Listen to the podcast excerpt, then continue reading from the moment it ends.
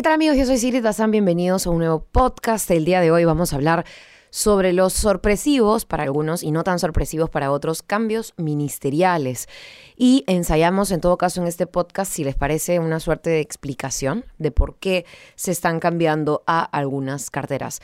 Em, normalmente yo suelo comentar cosas que se saben, cosas noticiosas, cosas eh, que van ocurriendo, pero quizá también valga la pena mencionar algunas especulaciones slash chismes slash rumores en medio de estos cambios, porque es difícil, es difícil, de hecho como es potestad del presidente de la República cambiar a sus ministros cuando a él le parezca, eh, previa discusión en, el Consejo de Ministros, en fin, y obviamente con, cierta transparencia, anunciándolo, eh, y claro, normalmente se espera una explicación, no tiene por qué dar la explicación la explicación, digamos. No tiene por qué desarrollarlo, simplemente puede considerar que hay una mejor persona para el puesto o que simplemente el sector se ha quedado un poco atrás o lo que fuere.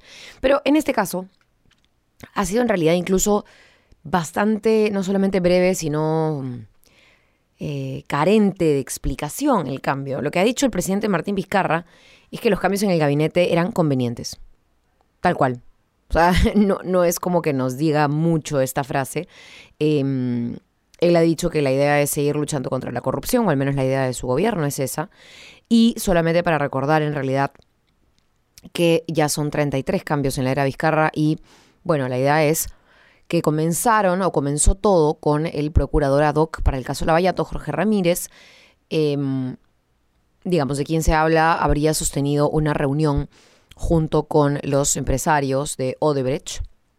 Eh, y además la renuncia del ministro Liu, ministro que habría sido eh, asesor, consultor, en fin, habría trabajado en una consultoría para la empresa Odebrecht en el año 2012 durante el gobierno de Ollantumala, pero que lo habría hecho siendo eh, trabajador del Estado. No ministro, pero sí trabajador del Estado. con todo ese rollo, eh, se entera la prensa y se entera la gente que en esa reunión habrían estado entonces no solamente el procurador, ahora ex procurador ad hoc, sino también el entonces ministro, bueno, el entonces trabajador del Estado, pero hoy por hoy ministro y ya ex ministro en realidad, Liu. Em, entonces, ¿qué sucede? El primer cambio se va por ahí. El primer eh, eslabón, digamos, empieza siendo la Procuraduría, sacan al procurador ad hoc eh, del caso Lavallato y ponen a la, entiendo yo, a la adjunta, a asumir ese cargo, entonces no hay mucho problema en realidad porque hay cierta continuidad, se tiene conocimiento del caso, del avance, de lo trabajado en el caso Lavallato, todo bien. Y en el caso del ministro también, él renuncia, se le acepta la renuncia y se procede al cambio. Pero ahí no queda la cosa y es donde empieza la duda, porque salen, digamos, en el gabinete Ceballos en total uno, dos, tres, cuatro ministros más, aparte del ministro Liu. Estamos hablando de cambios en el gabinete de Em, Ana Revilla, que se va, Juan Carlos Liu, que como ustedes saben, acabo de decir, se fue, Flor Pablo, ministra de Educación, se va, y Edmer Trujillo, cada uno de ellos dejando sus respectivas carteras. ¿Qué ocurrió en realidad? Bueno, finalmente se tomó juramentación de los nuevos integrantes del gabinete para cubrir estos puestos. Por ejemplo, hablamos de Fernando Castañeda Portocarrero en el ministro, o perdón, el Ministerio de Justicia y Derechos Humanos, Martín Benavides Abanto en el Ministerio de Educación, Susana Vilca Achata en el Ministerio de Energía y Minas y Carlos Lozada Contreras en el Ministerio de Transportes y Comunicaciones, ¿no? Em, como les comentaba, estas supuestas reuniones con Odebrecht, algunos de ustedes ya habrán empezado a pensar, bueno, ok, si se han reunido con Odebrecht, en buena hora que se los saque, que se los investigue. Pero cuando hablamos de reuniones con Odebrecht, Claro, suena tonto decirlo y no es que quiera defender a nadie, porque cada reunión puede tener un matiz distinto. La empresa o los exdirectivos o los actuales directivos o en general la empresa se viene reuniendo con autoridades porque estamos en el marco de un acuerdo de colaboración eficaz. Es decir, lo único que falta es que, porque hay quienes dicen, ¿no? Está bien que salgan porque se reunieron con Odebrecht. Bueno, entonces que también salgan el fiscal Vela, el fiscal Domingo Pérez Obviamente se reúnen con la empresa porque están investigando a la empresa. Del mismo modo, el procurador ad hoc, es decir, señalado específicamente ad hoc para el caso Lavallato, seguro se habrá reunido con la empresa, seguro se habrá reunido con gente involucrada en la investigación, porque la idea del procurador es defender al Estado. Un procurador es un abogado, es el abogado que defiende los intereses del Estado, el abogado del Estado. Ese es el procurador. Y en el caso del procurador ad hoc Lavallato, tiene que defender los intereses del Estado por el caso Lavallato. ¿Y cuál es uno de los principales intereses en el caso Lavallato para el Estado? La plata. Entonces, ¿qué tiene que hacer el procurador ad hoc con o sin reuniones, pero en todo caso coordinando? Conseguir una jugosa, buena y significativa reparación. Porque la empresa, por sus actos de corrupción, ha privado al Estado de un gran ingreso de recursos le ha quitado plata al Estado con la corrupción. ¿No? O sea, ministros que pagaban coimas para, eh, o que recibían, perdón, coimas para luego darle el favor a Odebrecht y contratarlo en determinados consorcios o, proyectos. Em, la competencia, ¿no es cierto? La libre competencia y todo lo vulnerado, en fin. Varias personas se ven perjudicadas, pero como el procurador defiende el Estado, va a tener que conseguir la plata para el Estado. Que se llevó Odebrecht, que en todo caso Odebrecht impidió que el Estado siguiera ganando, etcétera, etcétera. Toda la plata posible. Entonces, claro, obviamente tiene que estar metido en la investigación. Entonces, obviamente podría reunirse con los ejecutivos de Odebrecht. Y es más, podría, así como hay un monto de reparación que ya se fijó en el acuerdo de colaboración eficaz, replantear ese monto, ajustar ese monto. Es decir, estamos en el marco del caso Gasoducto del Sur, queremos incluir a Odebrecht nuevamente, o hay nuevos testimonios de, los, eh, de las personas involucradas en Graña y Montero, que podría darnos a conocer otro caso más en el gasoducto del sur, entonces quiero una reparación civil más alta. Eso podría ser el procurador y lo que yo entiendo es que se estaba haciendo, pero lo quitaron. Lo quitaron por una reunión. Es lo único que he escuchado que me, que me hace entender el porqué de este cambio. De repente simplemente también no era una persona confiable, de repente, eh, no sé, el procurador también tenía ciertas actitudes que en general al gobierno no le gustaban, porque recordemos, si bien el procurador es independiente, y esto ya hemos tenido discusiones antes sobre procuradores que, quieren volar mucho más lejos, si bien el procurador es independiente, el procurador responde al Ministerio de Justicia, responde al Estado. ¿Por qué lo defiende? Porque básicamente el Estado lo contrata, ¿no? Si es el abogado del Estado, tiene que de alguna manera eh, dar cuentas de lo que hace. Entonces, de repente no ha tenido, de repente, estoy diciendo de repente muchas veces, pero quizá no ha tenido las... Eh, mejores relaciones con miembros de este gobierno. Me gusta, no me gusta, no lo sé. La verdad es que yo creo que esa opinión es secundaria. Lo importante es la transparencia y sí creo que ha faltado un poco. Sí creo que ha faltado un poco de transparencia. Sale entonces el procurador y ahí es donde empieza toda la cadena de cambios en el gabinete, porque habría estado también el, exministro Juan Carlos Liu en una de esas reuniones, en fin. Ahora, em, de hecho, para, para hacer el recuento, ¿no? Cae el procurador eh, cae el ministro, Juan Carlos Liu, ¿no es cierto? Em, él había sido gerente de la empresa COSANAC, que había dado esta consultoría de Odebrecht en el proyecto de Asunto Sur Peruano, al mismo tiempo que era consultor en el MINEM en el año, perdón, dije 2012, el año era 2014, para que quede claro, pero de todos modos era el gobierno anterior. Eh, entonces, claro, como era trabajador del Estado y al mismo tiempo era gerente de una empresa que le da consultorías a Odebrecht, ahí conflicto de intereses, en fin, eso es lo que ha provocado su renuncia, él mismo renuncia. Pero luego renuncia Ana Revilla tras conocerse la coordinación entre Liu con representantes de Odebrecht.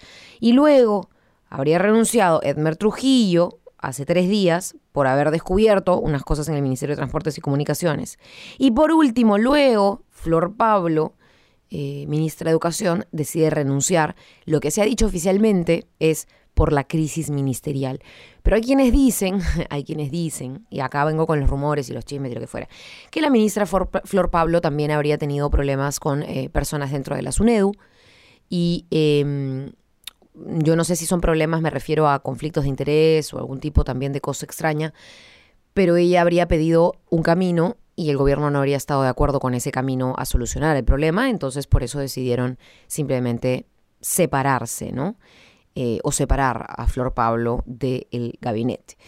Em, estamos hablando entonces, para hacer un resumen, educación cambia, energía y minas cambia, transportes cambia y justicia cambia. Aquí me doy también un pequeño espacio para comentar algo que me parece increíble y que acabo de leer, de hecho, esta mañana recién, que es cómo la ministra de Justicia se entera del cambio de procurador. Porque como les comentaba, el procurador es el abogado del Estado, responde al Ministerio de Justicia, si bien tiene cierta autonomía e independencia, es importante ver un poco de dónde, de dónde o para quién está eh, abogando, ¿no? Valga, la, valga el uso de la palabra. Y lo que ha declarado ahora Ana Revilla eh, es bastante fuerte, porque ella lo que ha dicho es que se ha quedado tan sorprendida como muchos por la salida del procurador. O sea, básicamente ha dicho, ¿no es cierto?, que em, ella se enteró en Junín mientras estaba ahí, que no tenía idea que Jorge Ramírez, el procurador, iba a irse o iba a salir de su cargo. Entonces, em, es bastante grave, ¿no? No sé, en todo caso demuestra no solo cierta descoordinación, eh, cierto, cierta desconexión entre trabajadores del Estado que abogan por un fin, por un mismo fin, sino que además no ha sido pues lo mejor ventilar este tipo de cosas, ¿no? Bueno, en todo caso no para el gobierno de Martín Vizcarra.